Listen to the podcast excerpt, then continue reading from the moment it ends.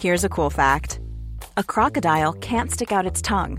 Another cool fact you can get short term health insurance for a month or just under a year in some states. United Healthcare short term insurance plans are designed for people who are between jobs, coming off their parents' plan, or turning a side hustle into a full time gig. Underwritten by Golden Rule Insurance Company, they offer flexible, budget friendly coverage with access to a nationwide network of doctors and hospitals. Get more cool facts about United Healthcare short term plans at uh1.com.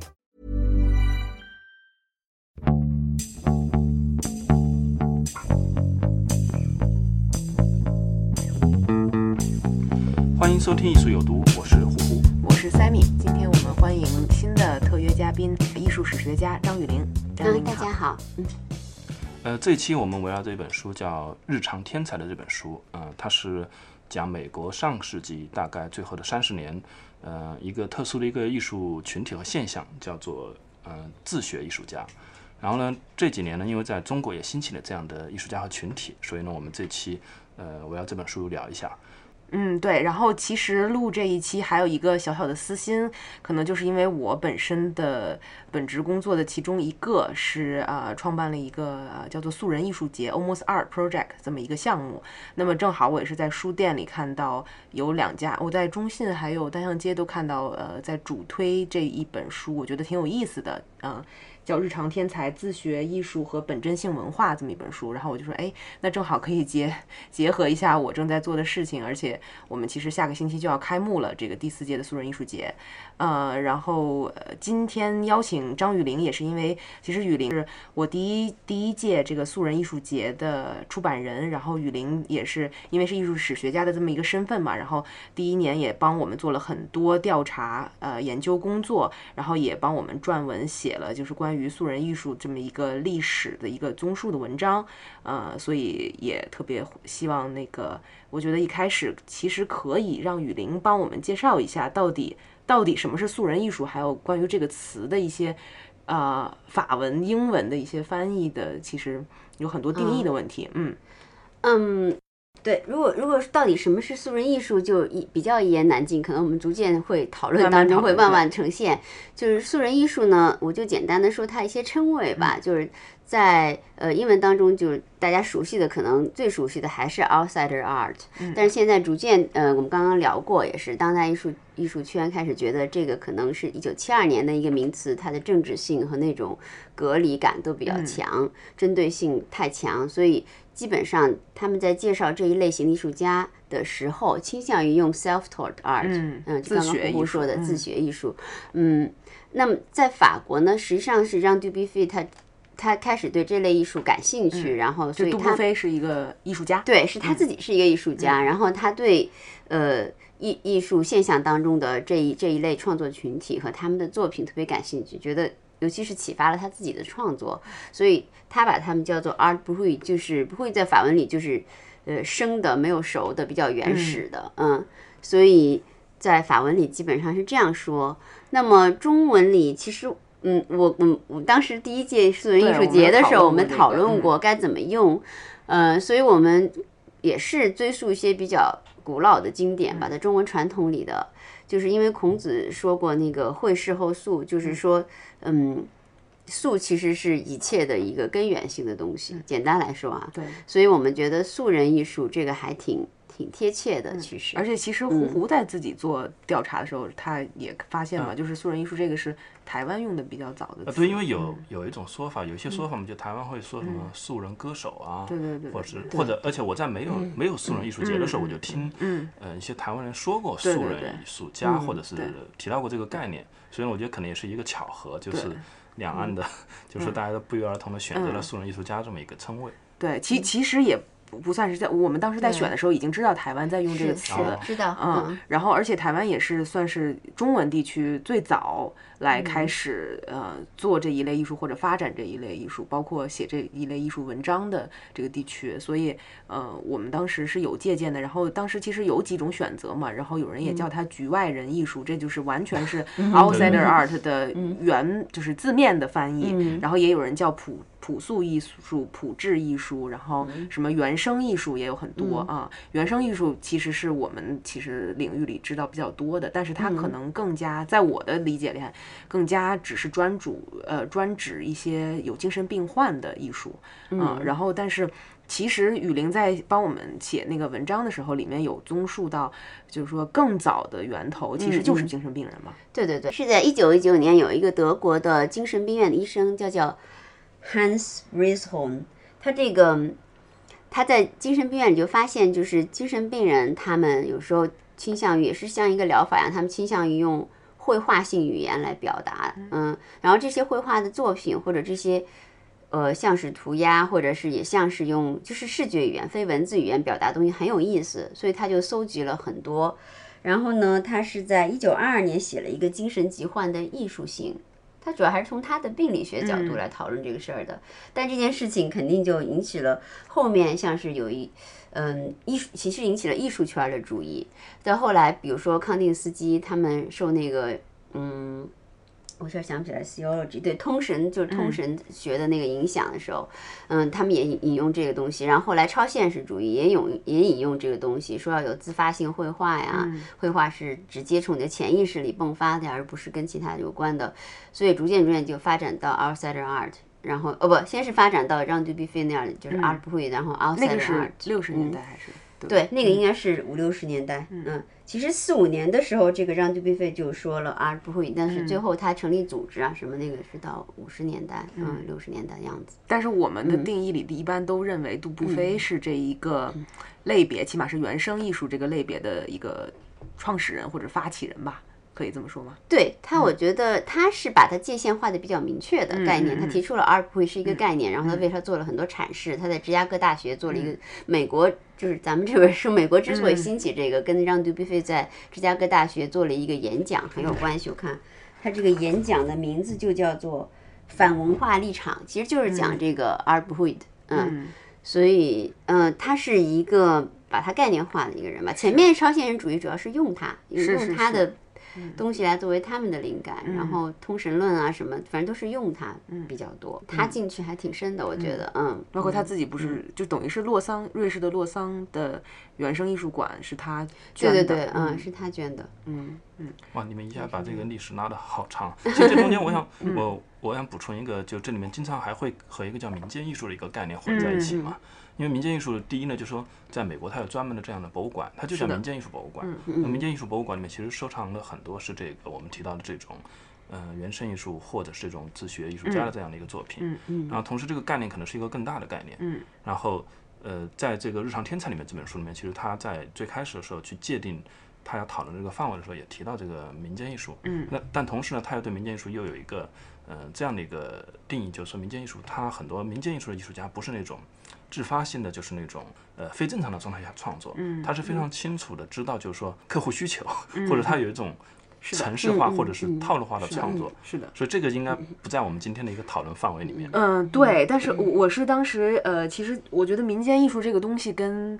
我所定义的素人艺术是有一些相。结合到的啊地方，但是只是民间艺术，尤其是在于中国的语境来说，民间艺术是其实它是有自己的美学基础和标准的，然后并且它有自己很很长的一条怎么说呢，就是师承的一个线索在的，我们可以追溯到很长时间之之前啊，然后它有它的，比如说怎么去用色，怎么去构图，嗯，它是有标准和规则，但是我们所定义的素人艺术可能是完全没有这些标准和规则的啊，然后只是可能因因为我们接触到的很多素人艺术家，他是从小到大受到这些民间艺术的这些视觉上的影响，所以他在自己创作的时候，肯定是会使用他们一定的视觉符号啊。我是我是这么，因为民间艺术的创作，其实在中国，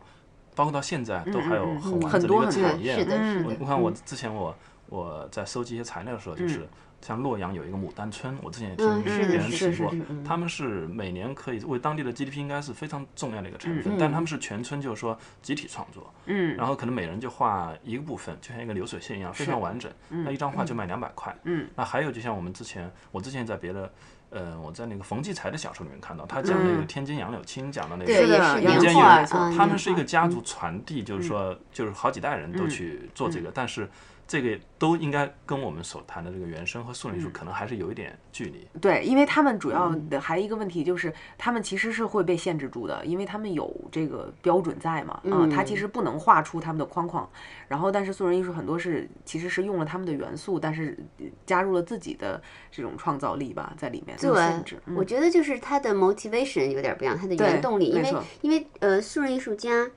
我觉得其实我们。但凡做素人艺术节目，就会不断在讨论素人艺术到底是什么，这个是很有意思的一个东西，嗯。然后就是说，素人艺术家，我觉得跟民间艺术家有一个主要区别，就是说他想表达自己。嗯，民间艺术家可能是想遵循传统制造产品，或者是呃为节庆准备一个什么东西，他是为一个东西服务，对，他是他的服务性比较强，嗯。但是素人艺术家大多数是他。嗯，内他是想要表达自己，不管是内心还是外部，反正他是想要表达自己的一个东西。嗯，这个会在结果上还是。有有差异，嗯，没错。其实回到这本书上来说，其实这本书我觉得，因为他是一个社会学家写的嘛，就民族志学者和社会学家，对，美国西北大学的一个教授，是，所以他的身份可能也就就是有一也有一些他自己的局限性在。那当然好的是说，他可以提供给我们不同的视角，然后用社社社会学的方式来去分析，呃，到底什么是自学艺术和这些自学艺术是。的成因吧，或者他们是他们是怎么被建造出来，他们市场是怎么被建造出来的？但是从我的角度来看，一个是这本书，我们三个人应该都很同意，就很难啃，嗯，很难。尤其是前半本读进去的话。呃，本身写作的原因以及这个翻译的原因，就是说可能会有点枯燥。但后半本呢，写的我觉得稍微更有意思一些。他还有就是说，因为他过度的用社会学的视角，他觉得任何东西都是可以被量化和被统计学来去解释的，所以他构建一个理论。没错，他忽略了很多艺术本身的精神性的。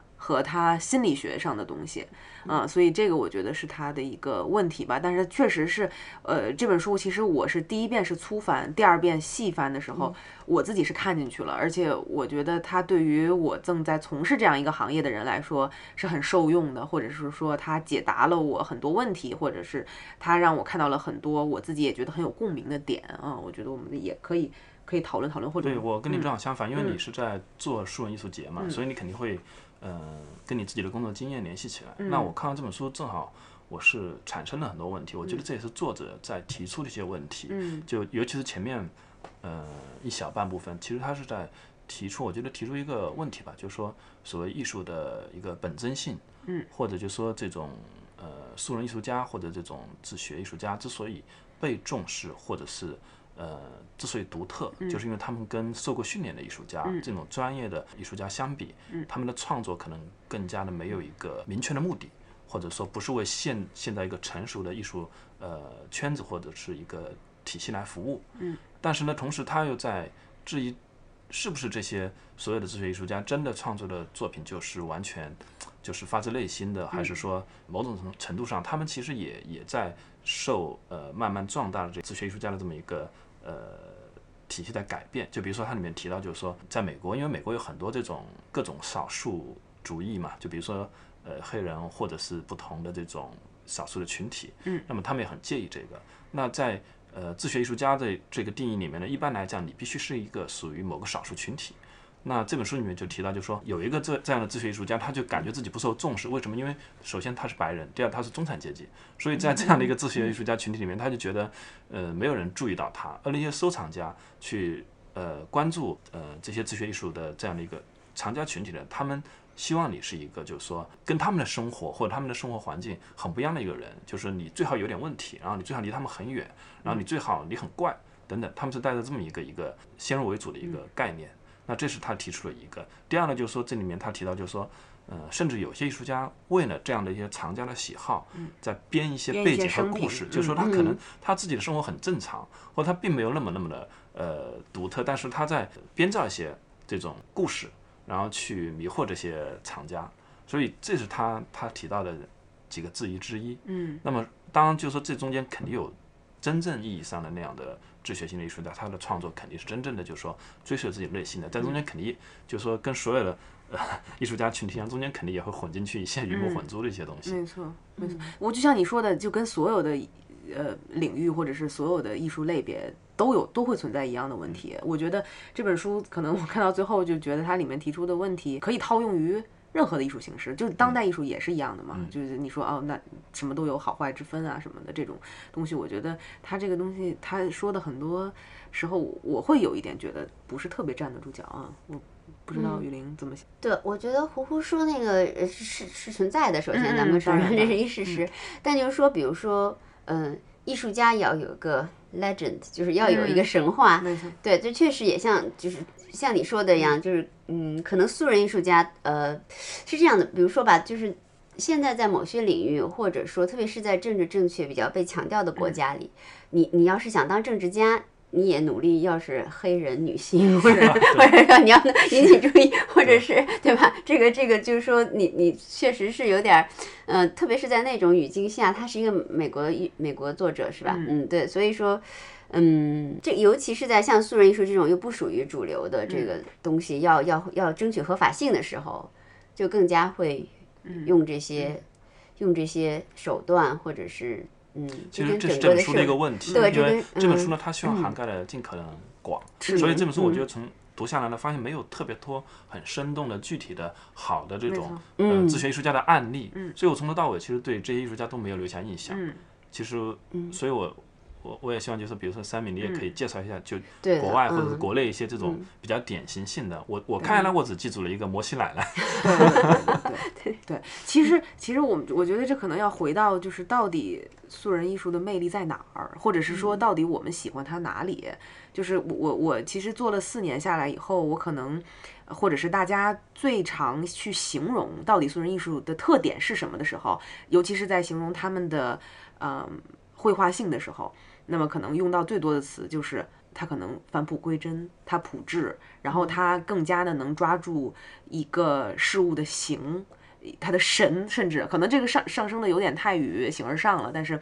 嗯，对于素人艺术最大的或者是最多的形容是这样的。那么我就会去想，就说为什么我会喜欢这样子的东西？所以这个时候，我可能要引入另外一本书，就是就是呃，其实不不是一本新书了，嗯，它这个中文版是二零一六年出的，就是贡布里希呃文集写的一本叫做《偏爱原始性：西方艺术和文学中的趣味史》，就这本书在再去讲这个到底什么是素人艺术，或者我们为什么喜欢素人艺术里头那些比较有特色性的，好像看起来很原始的这种很拙的一种表达方式，嗯，然后它里面有。有运用到了就是雨林的一些 专业知识，就是跟考古、跟古埃及、跟古希腊相关的。然后包括它里面曾经说说了引用了一个西塞罗，西塞罗就是是一个算是就是最老的一个，应该说是演说家吧，可以这么可以这么去形容他吗？修辞家或者是演说家，演说家的这么一个。那因为呃，贡布里希在这本书里更多的是从美学和心理学的角度去出发，来来来去描述素人艺术的这个画面啊。我我就想引用一段他说的这个西塞罗法则，他就说西塞罗曾经说过，最能愉悦和最能打动我们感官的东西，恰恰也是我们很快感到厌恶而疏远的东西。这是为什么？很难说清楚。呃，一般来说，新的图画在美和色彩的多样性方面与古画相比显得更加光彩炫目，但是一开始就会迷住我们的视觉。但这种愉悦是不能持久的，古画的这种粗粗朴和古拙却仍然能吸引我们。啊，这个是就是西塞罗自己曾经说的一段话，然后就是贡布里希来引引述这段话来说明我们现代人为何会偏爱素人艺术当中这种比较古古朴的。古朴的内容吧，嗯，可以。为什么素人艺术就一定是偏向原始性的呢？就没有一些素人艺术画的很当代，或者画的很现代？对，这个就也有，嗯，结结果可能就会从我的素人艺术节的名单里剔除。嗯，其实我们遇到过很多自学的艺术家，他们最后精进到可能他们的透视和他们去就是逼真的这种程度，比很多专业的。科班出身的艺术家都要好，但这些确实我会慢慢给他剔除出去啊，因为我觉得这个就模仿性，或者是他在刻意的去寻找一些职业的东西的时候，在我看来可能就对失去了他。更加精神性的东西吧。嗯，可以说，这就是素人艺术家的一个。其实，任何一个定义或者是一个群体，首先我们都还是要画一个圈子出来，是的它不能无限的对对对放大。没错，所以可能确实是像像你说的，可能在我这里面，在我的定义里面，可能素人艺术的这种原始性或者它比较古朴的这种风格，是我比较看重的吧。嗯，我就说我自己为什么喜欢素人艺术，或或者是，嗯，我记得 Sammy 第一次说要做这个时候，我就觉得就是从内心还是挺支持的，因为还是因为我是一个喜欢历史的人嘛，又是做艺术史的，我特别赞成那种。就是我记得当时，因为就是发第一个素人艺术节的微信，当时写了几句话，我觉得就是挺是我的感受的，就是它就像那个线性的时空里的一个虫洞，就是说你你因为因为呃因为就是说人人就是咱们肉身哈，就是大家都是人嘛，无非是被两个事情给锁死，就是一个时间一个空间。我要说那个老故事，我以前跟三米说过，就是那个黑衣人里面，最后他们说银河系找不到，找不到哪儿去了，结果在一个猫咪的铃铛里，嗯，然后那个猫咪是一个，就是说肯定是一个反面的外星人嘛。最后虽然那两个黑衣人找到银河系了，那猫咪就嘲笑他说：“你瞧瞧你们人类，耽误了这，就是说就是这么久才找到银河系，嗯，你们就是被时间和空间给拴死了，因为你们的时空概念是非常受限制的。”你们的肉体，你们无非就理解这个时间和这个空间啊，所以我就觉得艺术对于我来说最大的功能就是说，它或许 肯定不一定能够完全实现，或许能够就是穿越肉体受到的这两条线的一个定位。所以我觉得素人艺术作为一个运动，作为一个 movement，我是特别特别支持的，因为它就是一个。一个努力，就是在这个线性的艺术史的旁边打一个 wormhole，然后告诉你，哎，这边还有一个时时空，不见得是你那个的一个东西。所以这个这个东西是我一直觉得是很是很棒的，就是说，但是它可能在具体的论述当中。嗯，就是不断的升起来，又又消逝在某一种不可能的东西上，就升起来消失，又反正永远不能被定义。但是它作为一个一另外一个时空的维度是永远存在的。它有点像更就是那种更深奥的物理学的或者是宇宙学的名词，我也一下引用不来，就有点像那种东西。嗯，对于我来说，对，所以其实对于素人艺术的偏爱的这种观众啊，就我觉得我们三个可能都。还蛮喜欢素人艺术的，然后其实都是从可能你艺术圈的中心的人发展出来的，就是可能都是因为你在受过了很高的教育和很长时间艺术熏陶之后，你可能慢慢的自己会，我我不知道呼呼会不会啊，就是你会对主流的东西是或者是所谓一些高雅的文化产生一些厌恶。然后呢，我我我自己在分析自己的时候，会觉得说，是因为你对这些东西。你可能呃受感染太多，你沉浸在我们比如说我们沉浸在这个当代艺术的世界当中时间太久的时候，你会对它厌恶，你会对它反感。然后因为这个东西是两袖不齐的嘛，你什么样的东西你都会接触。像我就是做记者的时候，你是没有选择的，你要去报道你喜欢和你不喜欢的东西，你要去看你喜欢不喜欢的东西，你要去赞颂你不喜欢的东西的时候，你就会产生这种厌恶感。然后这个时候素人艺术就像一个。救命的稻草一样，你会会打开你的一扇窗的那种感觉，然后你就会去抓住它，然后就觉得说这个东西是我需要，我现在正需要的东西。嗯，我觉得艺术，不管是素人艺术还是这种专业的艺术创作的，有一些东西是共通的，就是包括因为我我我其实，在素人艺术节里面也买过素人艺艺术节里面艺术家的作品，小作品啊，就那个是的，吴大伟的那个梨树，我还看到他有天天在朋友圈在发那个，我还挺关注的，因为他还不断在创作。那么，而且不断的在变化。嗯。那么，嗯，我觉得这中间就相通之处在于，就是说，呃，即便是专业艺术家，他到了一个境界之后，他希望返璞归真。嗯。那么呢，那因为从收藏的角度呢，就是说，其实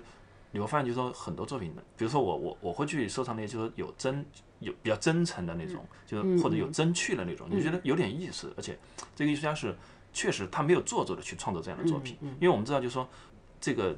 所谓的。正统或者这种专业艺术定义里面有很多作品，其实它之所以重要，不一定是因为呃艺术家很真诚，是因为它有历史价值，或者它它它是这个时代的一个代表作。那么，但是呢，素人艺术它没有这个包袱，那他创作的过程中，他根本不会去考虑这个问题，所以反而就说他可以摆脱这些束缚去创作。那但是我我发现这中间有一些有一个矛盾的地方，就刚刚正好聊的时候，我就注意到，所有所有这个素人艺术其实都是相对专业的或者从事艺术工作或者是 这这个 创作人发现的，包括像毕加索、杜布菲这种，是他们这些职业的艺术家去发现的这种素人艺术，而素人艺术在自己的真正的真实生活的圈子里面，他是不被理解的，不被认可的。就是说，跟他一样的普通人，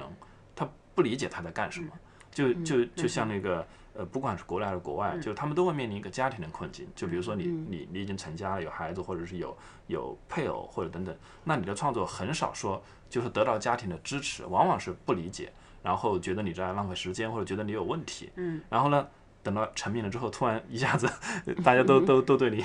很好，或者是一下子就是把你捧到一个很高的位置。嗯，那么就是这这是一个很就不能说矛盾，但是说就是很很特别的地方。对，它是一个，它是一个现状，它确实是这样的。就是喜欢这类型的，或者是发现这类型的艺术的人，一定是可能是最成名的、最专业的艺术家。然后同时消费这些人的，一定是精英阶层。但是来创作这些人的、生产这些作品的人，那他可能在社会阶层里是最低层的。嗯，我觉得这确实是一个可能很有趣，或者是我们没有办法解决的一个。来就说，呃，比如说生活在怎么说呢，就社会阶层，嗯、我们首先要承认社会阶层的存在，因为那本书里面就提到嘛，就是有一嗯藏家他就说，在美国的一些那种呃中产阶级甚至更上层的，他说他在收藏这个呃自学艺术之前都不知道有底层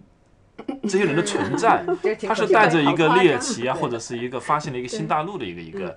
态度在收藏这些作品，他不知道还有这样的人，这样的一个生活状态。那那同样就说像主流的艺术圈子，或者是这种呃这样的有一定身份和地位的藏家，他们可能本身内心或者说是不是我们人类都都有一个重返自然的这么一个一个 这么一个一个一个这样的一个需求存在，但是呢。呃，我这里要稍微插入一一个题外话，聊另外一本书啊，就是我我推荐大家去看一下，叫《天真的人类学家》。嗯，那那这本书呢，第一呢，我觉得它的阅读体验要好很多，因为它写的，呃，它是一个人类学家的一个副产品，它是在田野去非洲喀麦隆的一个原始部落去做田野调查，他也是鼓起勇气选了这么一个地方，这，然后最后他发现就是说去了那个地方之后，跟他真实想象中的那个状况非常不一样。首先，这些原始原始的部落其实并已经并不淳朴，他们他们有很多这种现代人都有的毛病，比如说他们很虚荣。那么呃，那个他因为到了那个地方之后，他雇了一个随从，这个随从就是当地部落的人。然后呢，有一次，呃，这个随从就一直希望他去，呃，带着他去要要有排场，要有什么，让他在他们部落的酋长面前有面子。然后有一次他他出这个这个人的学子出了一个车祸，然后把牙齿摔掉了，然后他就去当地配了一个最廉价的假牙，但是这个假牙一下子在当地就变成一个很尊贵的一个象征，然后甚至有这种这个这个当地部落人去故意把牙齿去 去 去摔坏了之后去模仿他去配这个假牙等等，就是他发现，然后当地更不要提就是那个没有。干净的水，他还要专门去过滤，然后净化那个水，没有电，然后那个，然后他发现更很可笑的是，他发现这些原始部落的人对于非洲动物的认识还没有他认识的嗯清楚，因为他们没有那个科学的对这个世界的认知嘛，所以他们其实分辨不出什么动物的呢，比如说根据什么足迹来分辨，所以一下子这本书其实在在打破，就是说很多人对很原始部落的一个一个一个想象，浪你不要把它过分的浪漫化，其实因为他们还处在一个非常非常。呃，低生产力的一个环境他们不可能一下子就说在精神上就比现代人就就纯洁或者是。高贵多少，只是说他们可能还保存着一些习俗或者一些行为，可能是我们现代人缺少的。嗯这个我这个我特别同意，就是说，呃，尤尤其尤其是从收藏家的角度，其实收藏家或者是就包括我自己，有的时候最开始的时候都会去浪漫化他们的他们的创造，和甚至说浪浪漫化他们的他们的生平、他们的故事。嗯但其实你后来去，因为做这么多年嘛，然后你跟他们有更深处的、更深层的接触之后，你就发现，其实之前你对他们的想象真的就只是想象，然后他们其实跟职业的艺术家在很多方面。并没有那么的怎么样追追求自己啊，怎么有激情啊，其实并并不一定啊、是那样子的，对。但这一段儿好像并不利于我的销售，可能 所以，所以其实 这这个我觉得也是你办一个这样的素人艺术节的过程中，你需要去建立一个标准，需要去筛选，需要去去发现一些真正就是说，呃，你觉得作品也好，确实也值得推荐给藏家。这我觉得这也是一个呃这样的一个活动的意义所在嘛。所以包括看那个这叫什么，我老忘了《日常天才》，我老老记成它叫《自学天才》这本书。《日常天才》这本书的时候，我看到很多特别有共鸣的地方，就比如说他说啊。呃，就像你刚才说的，就是人会，他们收藏家会去找他们的生平，会去找他们的故事，听他们的故事，会为或者他们的人的身份，他们是少数群体啊，他们住在哪里啊，就会为他们的作品加分。这个是确实是俗人艺术一个好像没有办法避免的事情。就我们这边也是很多艺术家，可能在有藏家去买的时候，他会更关注他背后的故事。一听到这个人特别穷苦，越穷苦。他就感觉哦，那我越要支持他，可能这个时候会忽略他获得了一种自我的满足感。对 他，对他，他可能忽略了他作品本身是好是不好啊。这个确实是一个是一个是一个现状，但但我有时候会去想，它并不一定构成很大的问题。嗯，我是觉得就是说，呃，素人艺术它不见得是一个人的一生。嗯嗯，就是说你你你，当他进入你的这个呃素人艺术的这个。镇的时候，只可能只是他生命中的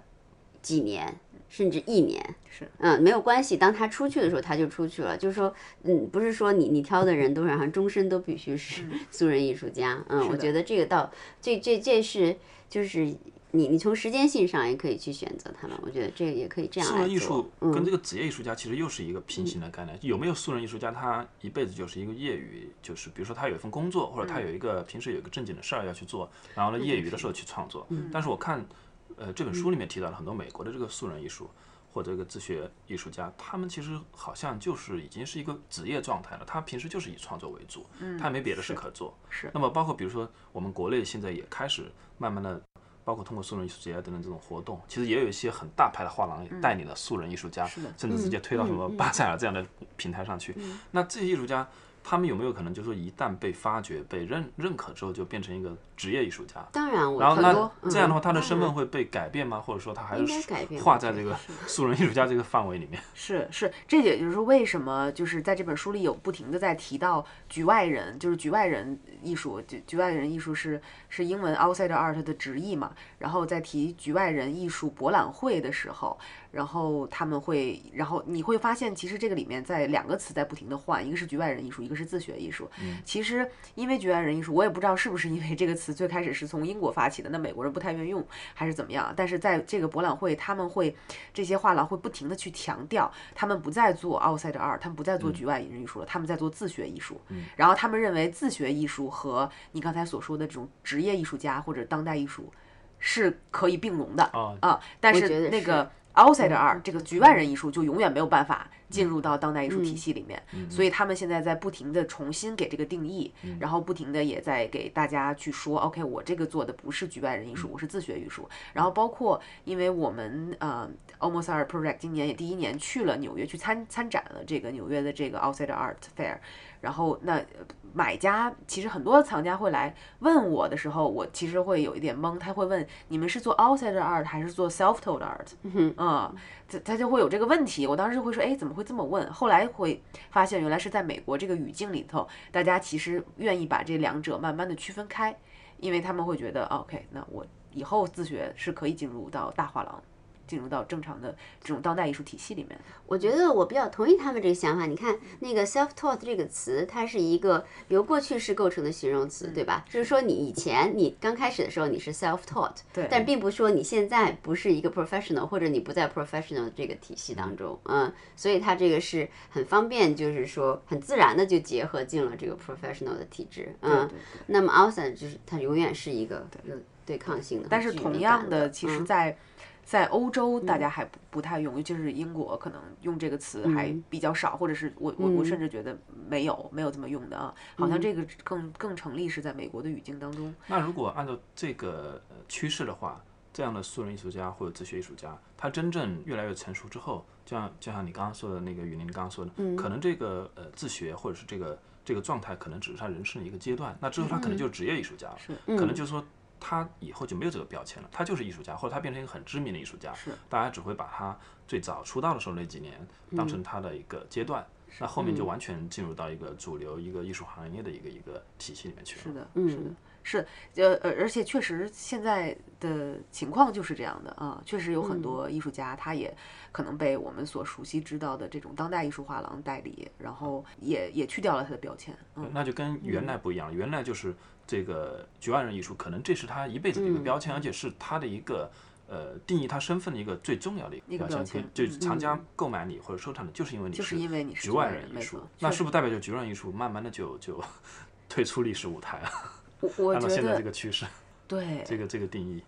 对它这个 outsider 这个词，确实它的这个二元性有点有点强，特别的强，嗯，它对立性太强。嗯，对对对，它它这个就是说有点像，因为它七二年提出了那个是革命的年代嘛，是反一切的一个年代，它这样提有它的一个社会文化背景，可能在我们这个时代就是。特别是就是把事情都比较复杂化、细化的，就比较难用这个词儿。而且甚至我其实是是觉得，就是我在做的这个素人艺术，我觉得它跟当代艺术的关系应该是，它可以融入到当代艺术的一部分。嗯，的的这这这种关系，它并不是平行的。它不是相斥的，成为这个艺术市场的一部分。对，它成为艺术市场的一部分。然后，呃，并且其实就像美国他们在不停的在说 self-told，我在用素人这个词的时候，其实也是这么考虑的。就可能回到刚开始最开始为什么要选用这个词？其实这个词在内地的用法，第一它有些模糊。呃，但是你又能，它模糊，你又能懂，就是可能我们提到素人，你就知道哦，那就是一般人，就是没有学过的嗯知识。包括在日本，其实 A V 不是经常用素人嘛，嗯，啊，就是可能知道 啊，你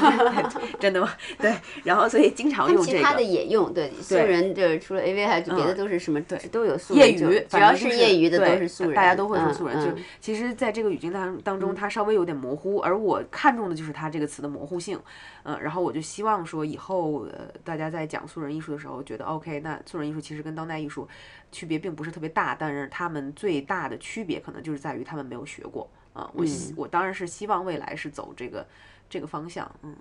其实从那个市场的角度啊，也就是日这本书《日常天才》这本书的后半部分，我我越看就越觉得越熟悉。嗯，就怎么哎，这个一旦有了市场之后，其实跟我们现在的整个艺术市场运转一模一样。没错，就比如说你要有正规的机构代理，你你一个艺术家不可能。同时跟很多很多人合作，因为这样的话你的市场做不起来。没错。那比如说你还要去注意你的一个作品的创作量，你不能说，因为有的素人艺术家可能创作量非常大。对。我看这里面有的艺术家一辈子留下几万件作品。是。那这样的话，这个市场不可能消化，那你必须按照正规市场量，你要去控制量。那么甚至就说这中间你要被选择和淘汰。这中间提到有一些那个素人艺术家，美国的一些在收藏他们的时候，就是说他们不会去。呃，藏家或者是没有人去告诉他们你的创作这部分是不好的，因为我们不能，我们不能说所有素人艺术家的所有作品都是好的嘛，你肯定有不好的嘛，肯定有好的嘛。那正规的一个市场，它会逐渐去淘汰，告诉你这些不好的东西，你就不要去创作了，然后你逼逼着你再去创造一些新的东西出来。那有了市场的检验之后，才可以走到这一步。那么同样的，就是说这里面也，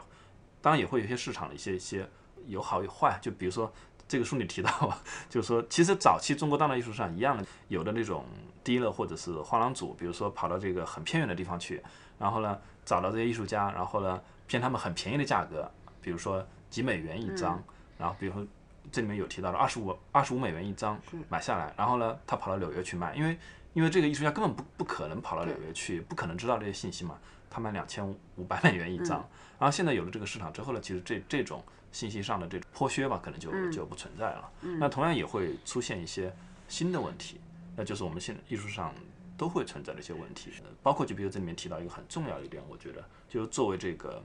呃自学艺术或者素人艺术，如果你想长期作为一个职业艺术，甚至作为你一辈子的一个创作生涯来看的话，你的作品必须要走到首先是一级市场画廊，然后二级市场，然后还有博物馆等等，这个这个你必须都要走完全。但是呢，那个。呃，可能也是因为数人艺术家的那个整体的量比较大，那其实一个到目前为止都还没有一个非常非常完善的一个二级市场存在，那么就导致就是很多早期收藏的，当然早期的这种藏家也是良莠不齐的，很多也不是专业藏家，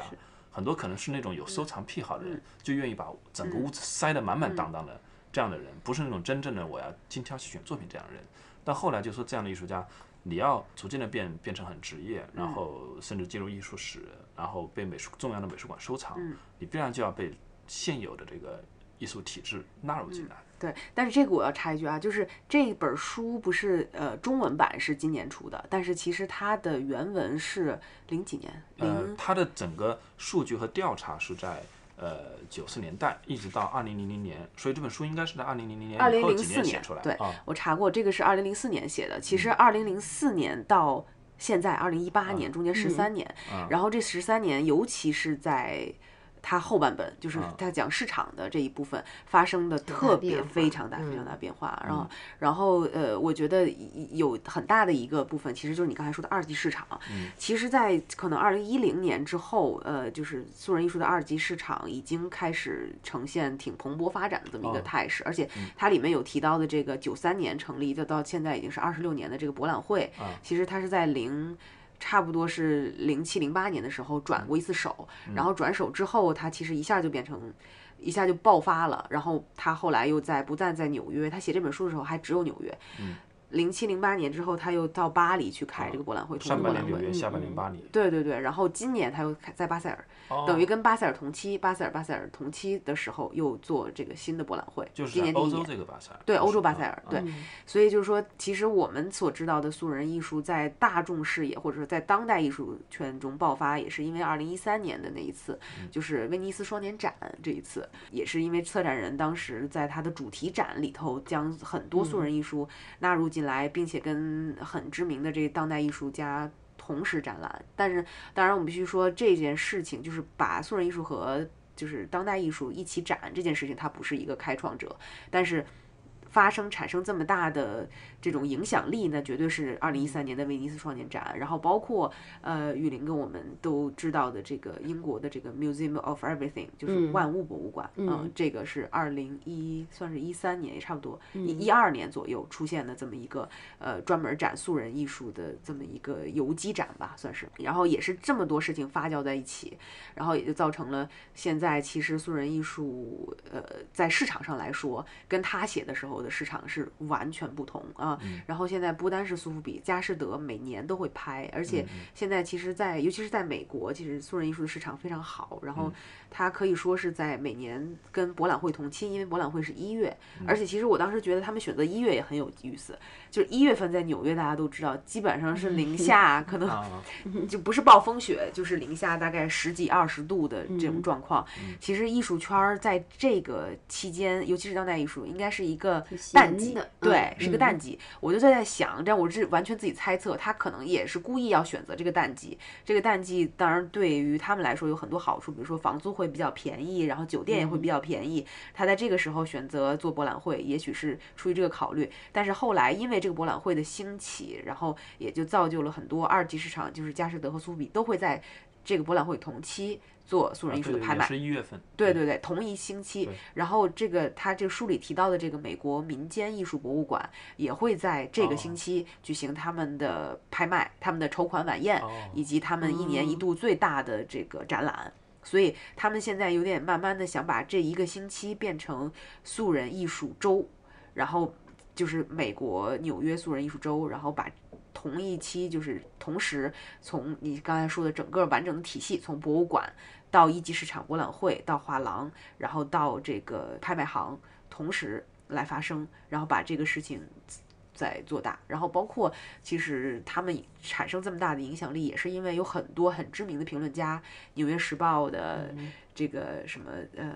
Jerry Sauce 我们很熟悉的，然后 Roberta Smith 都写过很多关于素人艺术还有素人艺术博览会，就是基本上是百分之百好评的文章。也是他们的加持，让这个带动了整个体系吧，我觉得。所以其实这本书后半本的这个变化还是挺大的，跟现在相比来说，嗯。我我特别好奇，就是拍卖行怎么叫这个艺叫这个、哦叫拍 outside 还是叫叫 什么呃？民间对艺术对，哦，就叫 art 嗯啊对，OK，对他会嗯还是把嗯那些十十七、十八、十九世纪等等很多这种民间的艺术啊、嗯古董啊，还有手工艺雕塑啊、手工艺啊放在一起，白明白，嗯嗯，因为只有这样嗯才才，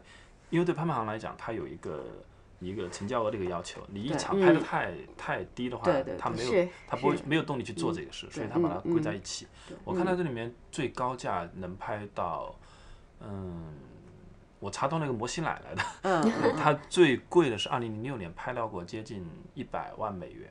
然后呢，呃今年还出过几个三四十美元这个价格的记录，这个已经算很高的，作为艺术品来讲也算很高的了。对对对，其实其实里面还有几个，它里面有提到什么 Henry Dagger，就他翻译的反正乱七八糟，不是很规范化，其实都达到了差不多百万美元左右，嗯，但是其实素人艺术确实是在价格上来说很难突破七位数，六六位数都很难，嗯，突破。我说美金来计算，嗯，其实它确实是。呃，这也是可能很多人为什么从当代艺术收藏转向素人艺术，可能也因为价格上来说，它可能最便宜到几百美金，一直上升到可能几万美金，就就基本上是一个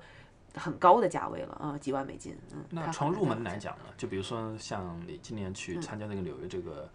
Outside 这个艺博会，嗯，那你有没有注意，比如说你对呃周围的那些画廊啊，太不一样了。对，我觉得那个这这个场子特别不一样，就是纽约就素人艺术博览会跟我们常去的当代艺术博览会的气场和感觉完全是两个，但是你会感觉很好啊，是很好的那种不同。呃，首先就是因为素人艺术的一个特性吧，所以基本上展就是每个展位很小，但是他们选择基本上是从地面地面挂到天花板的这么一个铺满铺满的方式，基本上每一家都是这样的展览方式。那就以小作品为主，是吧？对，然后可能也是因为这些素人艺术本身的这个创作者的一些局限，所以他们很难去创作大作品和他们一般没有工作室嘛，哎，对，他们就都在家里，然后很多人都使用废料嘛，或者是垃圾啊什么这种东西制作很多。然后第二就是。呃每一个展位你都无法想象，就五平米，一个标准展位是五平米啊，就很小。然后，但是每一家基本上除了就是像我说的卖六位数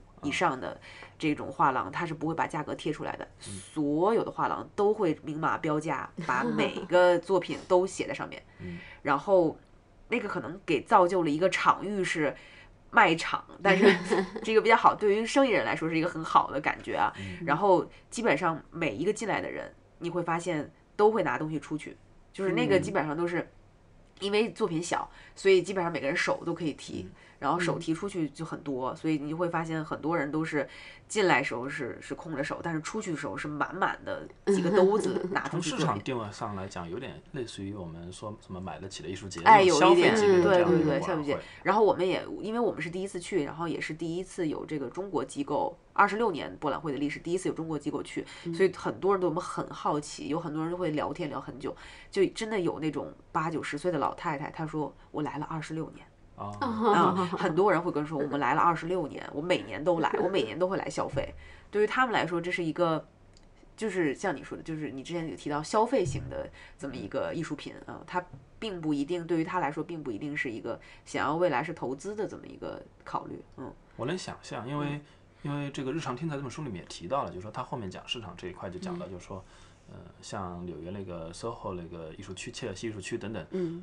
呃，你除非是他们尊贵的客人，其实我们这个我们都都理解嘛，就是说画廊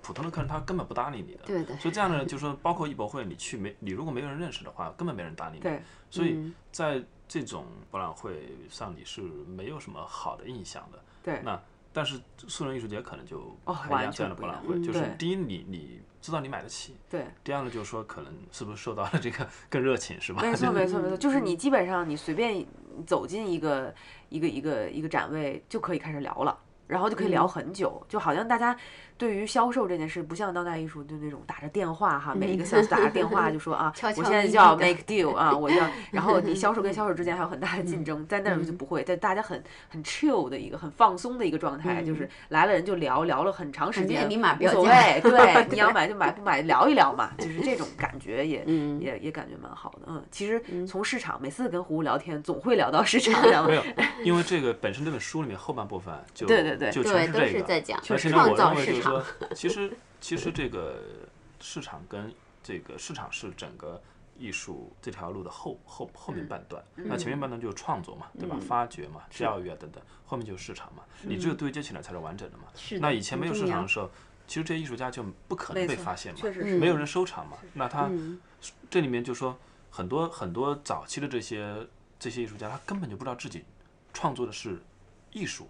他只是一种本能嘛，他根本就不知道这个东西会有人喜欢。是嗯，对，所以确实是，就是很多人其实最早在在质疑我为什么要去买卖，就是卖这件东西的时候，其实都会跟我说这些东西是无价的啊，然后什么样怎么样。但是有的时候你会，其实市场会让它变得规范，就像我前面提到的，就是嗯说那些他利用信息不对称，就是说告诉艺术家这边我二十五块钱买一张，然后那边卖两千五百美元，那现在就不可能了嘛。现在有了这个这个这个比较成熟的市场，就不可能了嘛。那以前就说没有市场之前，就是我记得这本书里面提到有一个艺术家，他在生前因为没有人买他的画，那有一个职业艺术家，这个这个这个自学艺术家呢是一个黑人，他就靠本能在创作，然后一个白人的一个职业艺术家，他就用五十美分美式去买了一张画，嗯最后买了他一百多件作品。结果没想到这个黑人艺术家呢去世之后，过了一段时间呢，红了，火了。然后这个作品一件一下涨了十万美金，这翻了多少倍了？我 我算不出来了。然后这个时候，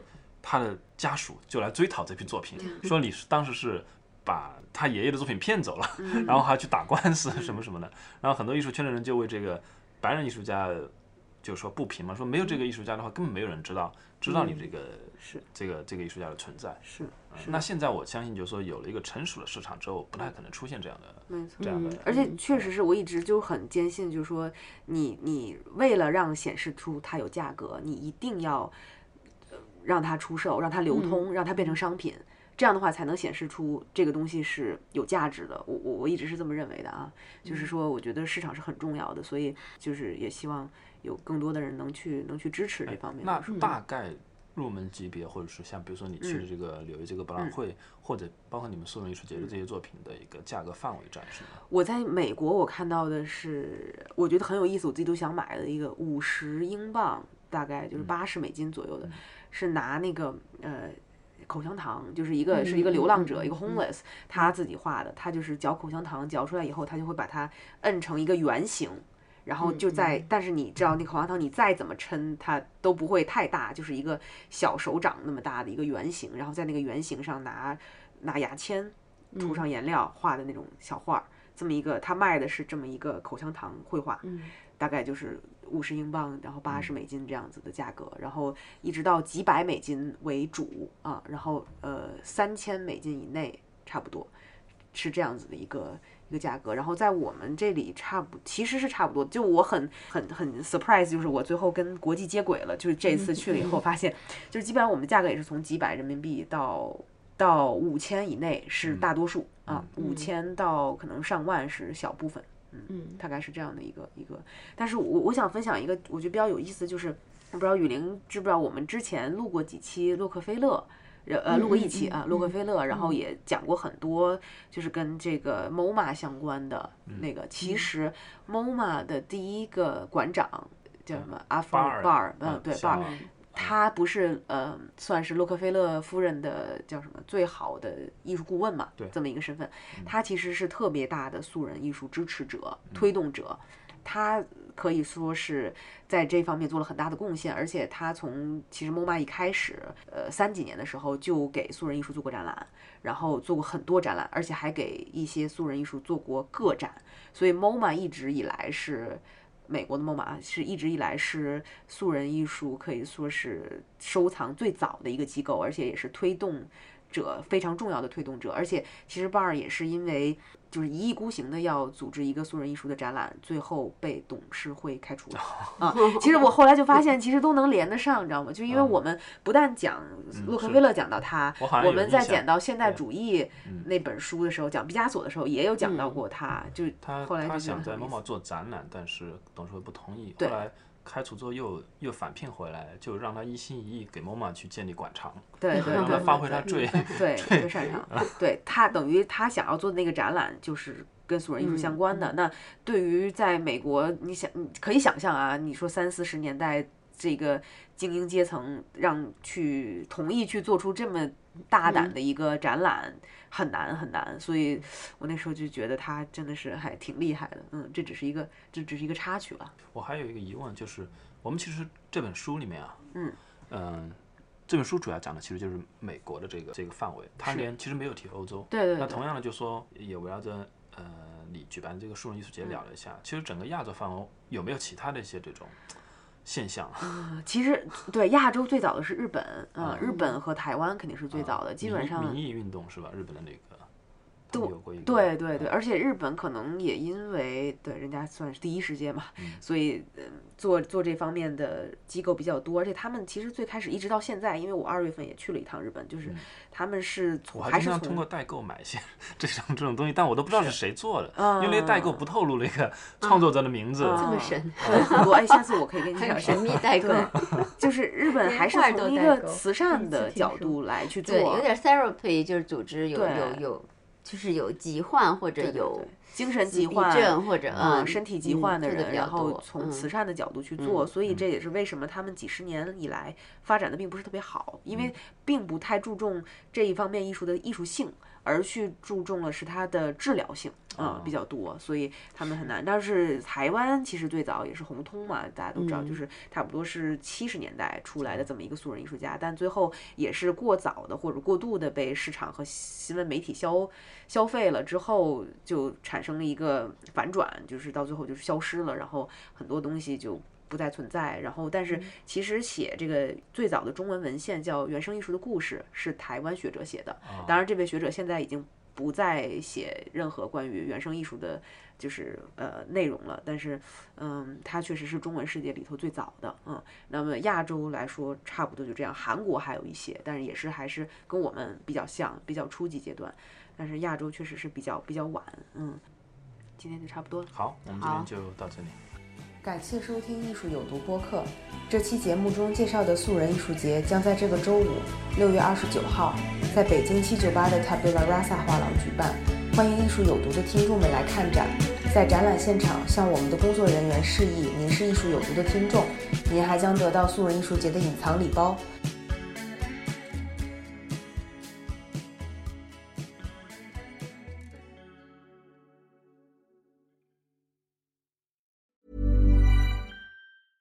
Want to get a chiseled look in the jawline? Sculpt and shape your jawline with added volume from Juvederm Volux XC. Juvederm Volux XC is an injectable gel specifically designed to be robust enough to improve moderate to severe loss of jawline definition. And it is the first and only hyaluronic acid filler approved for the jawline. Add volume to your jawline for a chiseled look with Juvederm Volux XC. For important safety information and to find a licensed specialist, visit juvederm.com. That's J U V E D E R M.com. Not for people with severe allergic reactions, allergies to lidocaine, or the proteins used in Juvederm. Common side effects include injection site redness, swelling, pain, tenderness, firmness, lumps, bumps, bruising, discoloration, or itching. There's a risk of unintentional injection into a blood vessel, which can cause vision abnormalities, blindness, stroke, temporary scabs, or scarring. Talk to a licensed specialist to find out if it's right for you. Visit juvederm.com. That's J U V E D E R M.com.